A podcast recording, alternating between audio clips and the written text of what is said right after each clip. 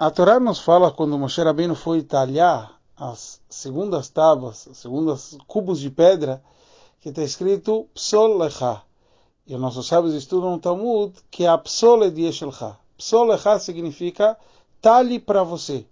E os nossos sábios estudam que realmente os retalhos da hora que você talhou, quer dizer, as sobras das pedras, isso fica com você. Essa é a novidade que Hashem está falando para Moshe, que ele podia ficar com as sobras dos cubos de pedra, que é chamado as tábuas da lei.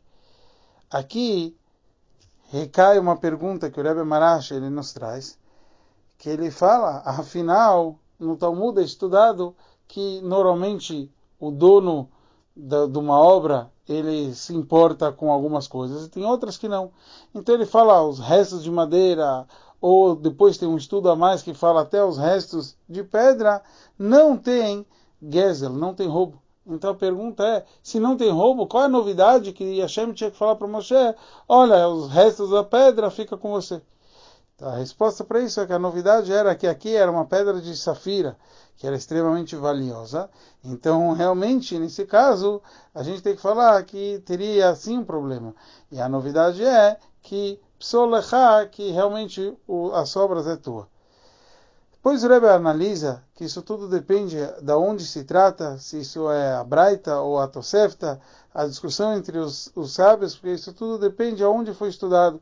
Se era num lugar onde não se tinha pedras, ou um lugar que sim se fazia trabalhos com pedras, então se isso era na Babilônia ou na terra de Israel, isso tudo vai depender, então, aonde cada um falava essas opiniões.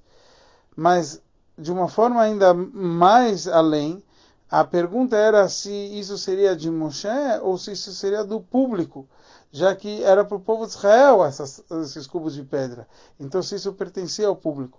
De uma forma mais profunda, na verdade, o conceito das sobras aqui representa as segundas tábuas, que é justo o trabalho de baixo para cima, o trabalho do ser humano se esforçando. Antes, quando a Torá foi dada, era tudo uma dádiva divina e não tinha um esforço. Aqui veio o esforço de Moshe, veio o esforço do mundo físico, veio o esforço que a gente precisa fazer com essas segundas tábuas. E aqui tem um ganho maior ainda do que as primeiras. Mas Moshe pegou todo esse pilpul, todo esse estudo que é mais profundo e acabou dando para o povo de Israel, para cada um poder participar do estudo tão profundo da Torá.